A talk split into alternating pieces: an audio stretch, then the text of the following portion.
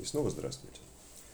Сегодня я решил а, быть чуть повеселее, чем в последнее время, и почитаю вам серию коротеньких рассказов, объединенных некоторой общей темой, написанных по мотивам моей а, кратковременной, но очень а, веселой службы в вооруженных силах Российской Федерации.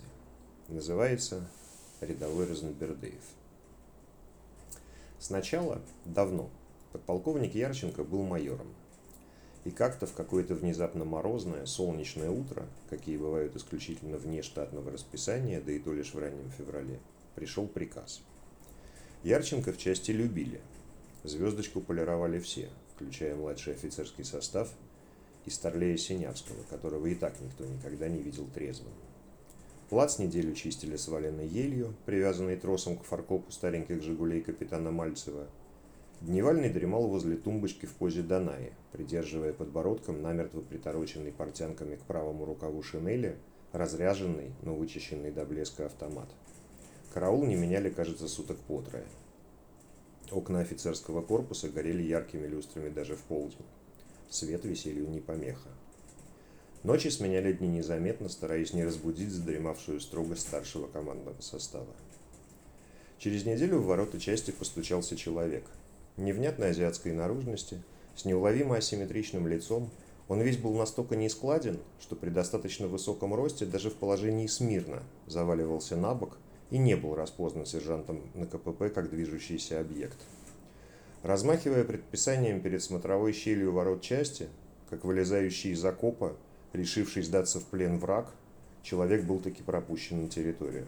Сменившая 32-градусный мороз жара страстно натопленного помещения и общее благодушие старшего по КПП довольно быстро отогрели человека настолько, что тот смог проговорить по слогам целое слово. До этого он лишь невнятно стучал зубами и прикладывал сжатые в кулаки руки к заиндевевшим губам. «Разнобердыев», — выговорил человек и выразительно протянул сержанту предписание. Так в части появился рядовой Разнобердеев. А если в ограниченном бетонным забором пространстве есть человек 18 лет, с гордостью носящий адекватную внешность и фамилию Разнобердеев, жди беды. Свежеиспеченный полковник Ярченко, статный красавец-блондин, добившийся всего в своей жизни незаурядным умом, проницательностью и смелостью, внезапно решил схитрить. Эта идея пришла ему в голову в тот самый момент, когда мы обмывали только что выстроенный на участке его коллеги майора Палгина колодец. Подпол вспомнил об оставшихся бесхозными шести бетонных кольцах, а майор подошел к вопросу запчастей с запасом, видимо, пролистав сагу об артезианских скважинах. «Ну не пропадать же добру», – резонно рассудил Ярченко, и лучшие силы осеннего призыва были временно мобилизованы в импровизированный стройбат. Кольца в целях конспирации дислоцировались в лесу, в двух километрах от части. Права категории С оказались только у вновь прибывшего рядового Разнобердыева, тогда еще не успевшего прославиться вышитыми портянками и витиеватой речью на неподдающемся идентификации языке. Ярченко душой и сердцем чуял неладное, но азарт добытчика воды взял свое. К Разнобердыеву был представлен вменяемый дембель Амов, и после короткого напутствия КАМАЗ скрылся за воротами части. Первые пять колец прибыли в целости и сохранности, шестое в кузов не влезло, и после короткого выездного заседания штаба было признано очевидное – второго рейса не избежать. Во втором рейсе Дембелямов вспомнил о своем славном чине ефрейтора и, строго приказав Разнобердыеву дожидаться его в лесу у кольца, зарулил в магазин. Летописцам части осталось доподлинно неизвестно, что заставило рядового Разнобердыева попытаться выгрузить только что с таким трудом затащенное в кузов бетонное кольцо – да еще и не дожидаясь возвращения дембеля Амова, но он подошел к делу со всем тщанием полных 18 лет. Заблокировав все предохранители подручными материалами, рядовой Разнобердыев привязал к рычагу подъема кузова веревку, лихо перемахнул через борт КамАЗа и потянул. Резко так потянул. Я бы даже сказал, дернул. За второй конец веревки. Потому что рукой до рычага из кузова трудно дотянуться, практически невозможно. Он потом всем клялся вне очереди, что намеревался лишь немного поднять кузов, вот буквально на сантиметр, а потом аккуратно скатить кольцо к краю. Рядовой Разнобердыев не учел того, что степень жесткости веревки является достаточно дискретной функцией направления вектора приложения силы. И, не учтя этого, но по-прежнему пребывая в лихой решимости в одиночку справиться со сложным и ответственным поручением подполковника, рядовой Разнобердыев выдохнул и потянул за веревку. Рычаг со скрежетом поддался, и кузов вместе с плененными в нем кольцом Разнобердыевым пополз вверх. Как уже было отмечено, резкое усилие, приложенное к веревке в направлении вниз, ожидаемого эффекта не возымело. Кузов неумолимо продолжал стремиться занять вертикальное положение, приобретая все большее сходство с Пизанской башней. Кольцо все сильнее стремилось обратно, на приветливый мох опушки соснового леса. К счастью, помимо рвения и услужливости, рядовому Разнобердыеву оказался свойственен инстинкт самосохранения. Когда угол наклона составил около 10 градусов, Разнобердыев отскочил в сторону, но кузов не покинул. Видимо, ощущая себя по меньшей мере капитаном терпящего бедствия фрегата. Вскоре кузов занял максимально близкое к вертикальному положению, кольцо скатилось и разбилось в крошку, рядовой Разнобердыев повис на верхнем борту, вцепившись в него мертвой хваткой. Через четверть часа к КамАЗу вышел Дембель Амов, оценил раскинувшееся перед ним полотно сумасшедшего художника и заржал.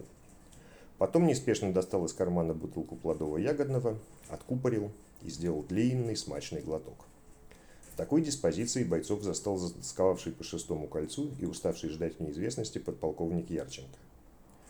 Амова дембелизовали через неделю, а не вылезавший из кухни еще месяца два рядовой Разнобердыев рассказывал, что явственно видел в застывших, как глыба льда, глазах подпола витиеватую фразу следующего емкого содержания.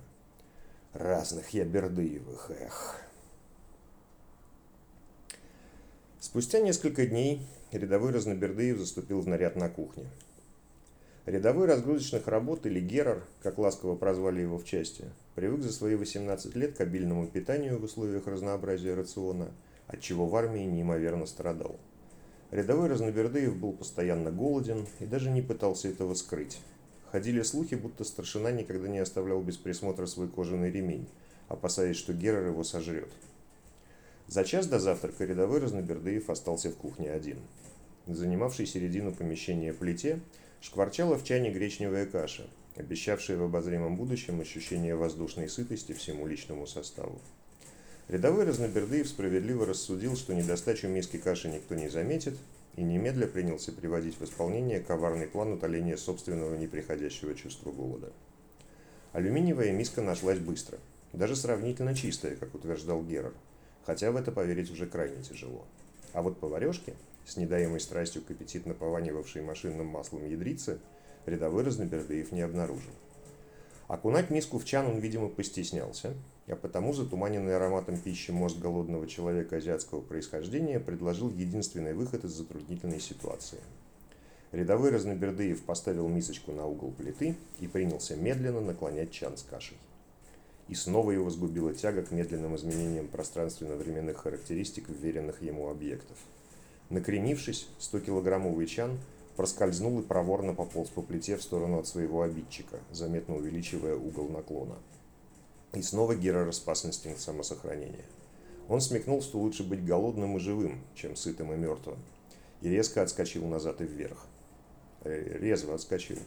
Наподобие молодой антилопы гну, увидевшей перед собой гепарда – за спиной рядового Разнобердыева располагалась бочка с картофелем, приготовленным к чистке. Описав идеально правильную параболу, рядовой Разнобердыев с меткостью, которой позавидовали бы любые баллистики, совершил прямое попадание класса «жопа-бочка». Не вполне погашенный импульс вмял его дальше в горловину, согнув строго пополам и практически вжав лицом в собственные колени. Чан тем временем окончательно опрокинулся, выплеснул кашу на раскаленную плиту – и по инерции улетел дальше, в мешки с мукой.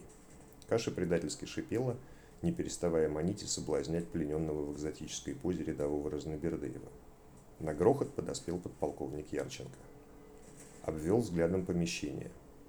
Втянул носом воздух. Вытащил за шкирку рядового Разнобердыева из бочки и поставил ни живого, ни мертвого на ноги. Почти строевым шагом прошел к чану, вернулся обратно и вытянулся во фронт перед Гераром пожевал губами и веско произнес. «Еще раз, рядовой, и я тебя уебошу из С-300».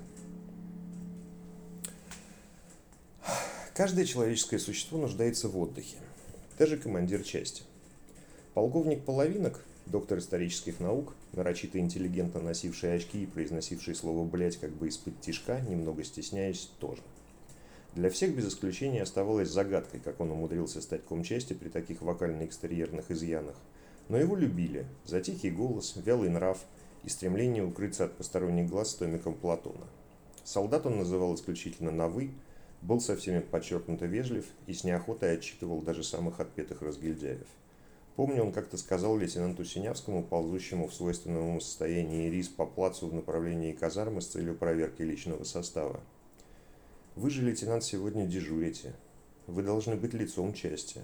А вы сейчас, в лучшем случае, ее жопа, если не сказать хуже». И немного помолчав, добавил, «Извините уж, но это как ни прискорбно, сущая правда». Спустя пару лет после назначения полковник решил построить себе дачу в лесочке неподалеку, для пущего уединения. Он вызвал подполковника Ярченко и обычным просительным тоном с интонациями разозленного Берия попросил его поспособствовать. Ярченко командира недолюбливал. Той надменной нелюбовью, с которой красавица-секретарша относится к невзрачным начальницам отделов. Он понимал, что выше, ярче, талантливее, работоспособней своего начальника. А тот уединялся с Платоном – и подполковником откровенно, хотя и не броско брезговал. Дополняло картину ненависти то, что половинок не пил вообще, а Ярченко всегда носил в нагрудном кармане фляжку с чистым спиртом. Поэтому подполковник Ярченко подошел к вопросу формирования строительного взвода для командира со всей ответственностью. Первым номером он включил в список рядового Разнобердыева. Потом здраво рассудил, что несчастные случаи ему в части все-таки как ни крути без надобности – и прорабом вписал сержанта Лютого, молчаливого и спокойного сибиряка, как-то шепотом остановившего драку пьяных дембелей. Лютов до армии был плотником, практически не пил, и Ярченко мог в какой-то мере на него положиться. Разобравшись с главными ролями предстоящего действия, Ярченко кастинг прекратил и добавил в список еще шесть человек подряд из второго взвода, считавшегося самым тихим. Через неделю в лес пригнали экскаватор, и строительство началось. Экскаваторщик оказался своим парнем. Все сделал как нужно и удалился вздремнуть, чтобы потом выровнять выкопанный песок уже с новыми силами. Мы тоже зашли в теплушку перекусить, и тут выяснилось, что рядовой Разнобердыев пропал. Его не было нигде. Попытки бродить вокруг теплушки и кричать «Ау!» к желаемому результату не привели. Вскоре окрестности огласил зычный мат Лютого в бесцельном брожении, подошедшего к краю котлована. В уголочке ямы, глубиной метра четыре, Свернувшись калачиком, мирно дремал рядовой Разнобердыев. Рядом с ним лежала пустая бутылка водки. Края котлована были идеальной формы. Нижних метр два песок. Выбраться оттуда без посторонней помощи возможным не представлялось. Оказаться там можно было, только упав. Подъехавший экскаваторщик долго хохотал, а потом с интересом спросил, «Ну чего, закопать этого мудака?» Лютов подавил себе страстное желание согласиться, даже незаметно желваками поиграл, борясь со своей сокровенной мечтой, но промолчал. Экскаваторщик, все еще посмеиваясь, уехал. Опуская малоэстетичные детали процесса доставания рядового Разнобердыева из котлована, стоит вкратце описать, как он там оказался. Рядовой Разнобердыев безумно боялся высоты, а ночью не выспался из-за каких-то своих вечных разногласий со старослужащими. Поэтому, услышав, что экскаваторщик уезжает, Непьющий рядовой, строевой, непьющий рядовой строевой рысцой махнул три километра по лесу до ближайшего лабаза, не сбивая дыхания прибежал обратно, а затем, сидя на краю котлована, залпом выпил бутылку водки и в буквальном смысле свалился вниз. Обижаясь на нас за непонимание, он пояснил. Иначе я бы страшно вниз прыгать. На утро приехал кран. Цоколь клали бетонными блоками – формой и размерами, навевавшими ассоциации с отбросами модельного бизнеса. 90-60-90. В этих сантиметрах чувствовался какой-то подвох, особенно для истосковавшихся по женской ласке солдатов. Два яруса цокольного этажа выросли буквально на глазах. Крановой работал умело, быстро и качественно. Он доводил блоки так точно, что на второй день почетным отцепляющим тросы поставили рядового Разнобердыева – у Лютого в глазах блеснуло беспокойство, но принесенные кем-то шесть бутылок крепленного, изящнее и стратегически грамотнее было бы распить все же без Разнобердыева. Когда допивали четвертую, раздался странный гортанный звук, наподобие тех, которыми древние пастухи подзывали древних овец. Тут же загудел крановой. Мы с ужасом выглянули из теплушки. Как выяснилось позже, Разнобердыев слишком рано отцепил стропы и дал отмашку крановому. Удостоверившись, что блок лег не идеально, а попросту говоря, в замки не удастся залить цемент, Разнобердыев принял характерное для его темперамента стремительное решение. Ухватившись за взмывающий в небеса крюк стропы, он повис в метре над котлованом. Крановой, слегка оторопев от внезапной безумной прыти рядового, дернул, кажется, за все учаги управления разом и застыл бронзовым изваянием. Жесткий мыслительный процесс, отражавшийся на его лице в тот момент, был заметен даже с расстояния в 20 метров. Было видно, что он не очень понимал, что происходит. Сила Кориолиса продолжала крутить Разнобердыева над котлованом, делая его похожим на китайскую подделку маятника Фуко. Рядом намертво вцепился, рядовой намертво вцепился в стропу и бешено вращал глазами, издавая те самые утробные звуки, которые заставили нас покинуть теплушку минуты раньше. Наконец Крановой вышел из ступора и бережно, словно фарфоровую вазу, опустил Разнобердыева на дно котлована, строго в центр. Он был хорошим Крановым. Работа в тот день была остановлена. Крановому за перенесенные переживания была пожертвована пятая бутылка крепленного, шестую ему цинично распили, рассевшись на цоколе, на глазах у жалобно поскуливавшего внизу Разнобердыева. Крановой дрожал крупной дрожью. Подобное происшествие сулило ему мало хорошего, и наотрез отказывался доставать рядового из котлована тем же манером. Лютов предложил поиграть в пейнтбол, завезенным на медне щебнем. Мы невесело посмеялись. Подполковник Ярченко приехал проверить, как продвигаются работы на вверенном ему объекте ближе к вечеру. Зрелище семи долбоебов, загоравших на цоколе и не перестававшего дрожать поодаль Кранового, а главное отсутствие в пределах видимости Разнобердыева, могло ввергнуть в панику кого угодно, но не Ярченко. Он мгновенно оценил ситуацию, взобрался на цоколь и гаркнул. «Рядовой Разнобердыев, немедленно покинуть котлован». Разнобердыев, боявшийся Ярченко как огня, завопил «Есть!» и вскарабкался по трехметровой песчаной стене котлована за долю секунды. Вцепившись в первый цокольный блок, он посчитал приказ выполненным и повис, как боксерская груша в спортзале части. Ярченко свирепо оглядел место происшествия и, разворачиваясь, процедил. «Пусть повисит здесь до утра, пошлифует первый ярус. Наждачку я подвезу». На следующее утро Ярченко приехал на своем Чироке, которым страшно гордился – Разнобердыев, страстно желавший загладить свою вину перед подполковником, тут же подскочил к нему и на смеси своего тарабарского и того русского, которого мы обучили в первые две недели службы, подобострастно просюсюкал. «Товарищ подполковник, у вас, извините, явно с коробкой передать что-то не то. Я мог бы, бля, помочь. Три года опыта механиком имею». Подполковник Ярченко посмотрел сквозь него и ответил, обращаясь к стоящей чуть поодаль березе, небрежно копируя невнятность речи Разнобердыева – Товарищ рядовой, у вас, извините, со службой что-то не то. Я мог бы, бля, помочь. 12 лет опыта офицером имею. О том, как рядовой Разнобердыев опрокинул на себя ведро цемента, и мы полчаса спорили оставить его как есть, чтобы получился памятник мудаку на стройке, или все же покатать немного по траве и отвезти в часть, даже вспоминать больно. В результате Разнобердыев был оттерт, и ходил памятником мудаку слегка искореженной формы еще с неделю. Холодной водой не просто отмыть застывший три часа назад цемент. Дачу мы достроили практически без происшествий, если не считать того, что рядовой Разнобердыев все-таки умудрился еще разок проявить себя, отпилив стропила строго под собой и рухнув вниз, немного покорежив настил.